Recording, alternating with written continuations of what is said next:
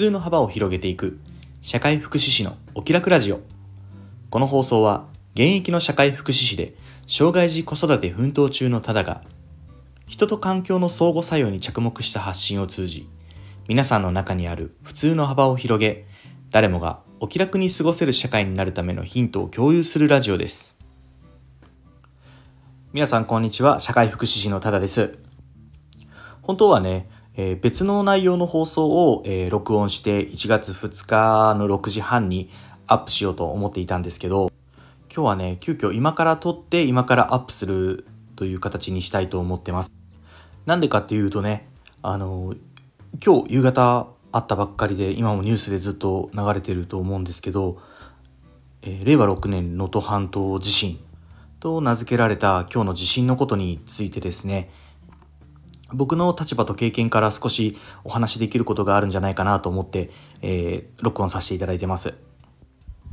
えっと、まず、えー、この度の地震の被害に遭われた方、えー、またそのご家族、ご友人の方ですね、えー、大変苦しい思いを今されていると思います。不安な時間であったり、えー、を過ごされていると思うんですけども、一日も早くね状況が収束していって、えー、不安でない日々がまた帰ってくることをですね心から祈っております、えー、僕自身ですね今被災地に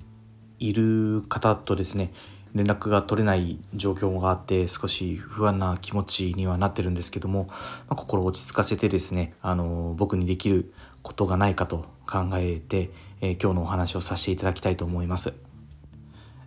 まず僕の経験からお話しさせていただこうと思うんですけど僕自身はですね大きな災害の被災者になった経験はありません。ただ地方自治体の職員としてですね、えー、2011年3月のですね東日本大震災の時に岩手県の宮古市というところに災害派遣という形で滞在させていただいた経験があります。他には今でこそ福祉の仕事に10年以上携わってますけどその前はですね防災関係の仕事についてまして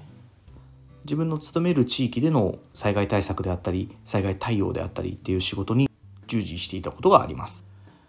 どっちも少しあの期間が空いてるんですけども最近の災害に関する取り組みとしては内閣府が主催する防災スペシャリスト養成研修という研修を受けてます。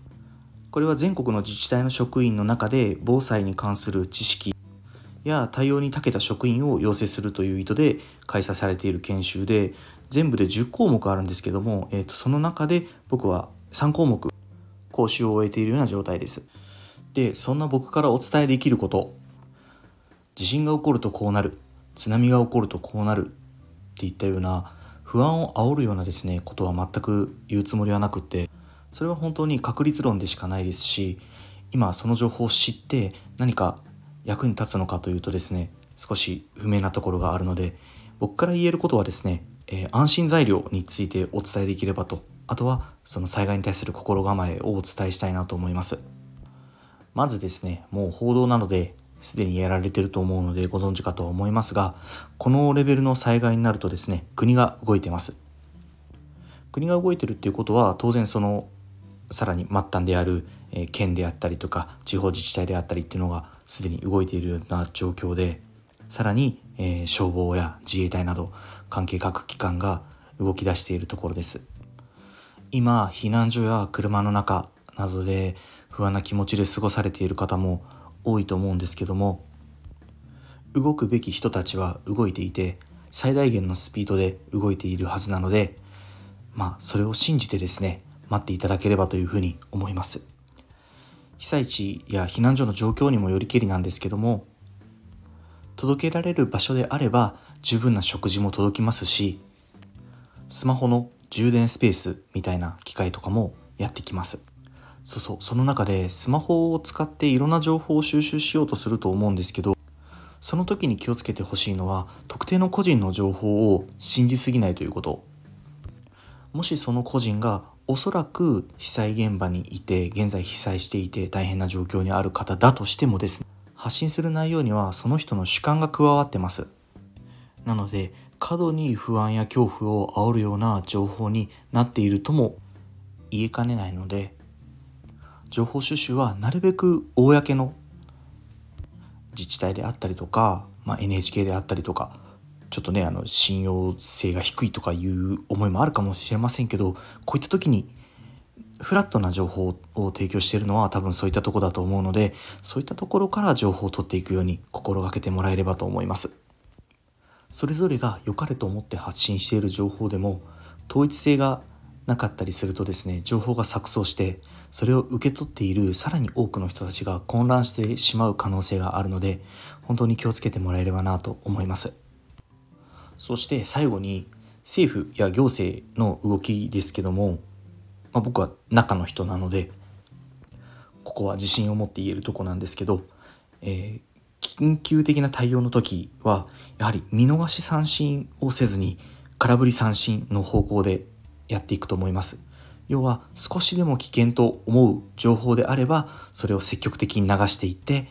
えー、危機啓発を高めていくような取り組みをしていると思います。なのでそこの土地に詳しい人たちからするとちょっと過剰なんじゃないかなっていうふうに思う方もいるかもしれません。それでもこういった災害の時に大切なのは過剰なぐらい気をつけることだと思うんです。それが自分や自分の大切な人たちを守ることにつながると思います。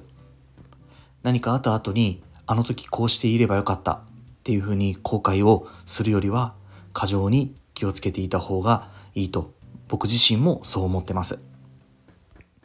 そんな形で今日は緊急ではありますが僕の経験や立場から今回の災害に対する心構えや行動についてお話しさせていただきました。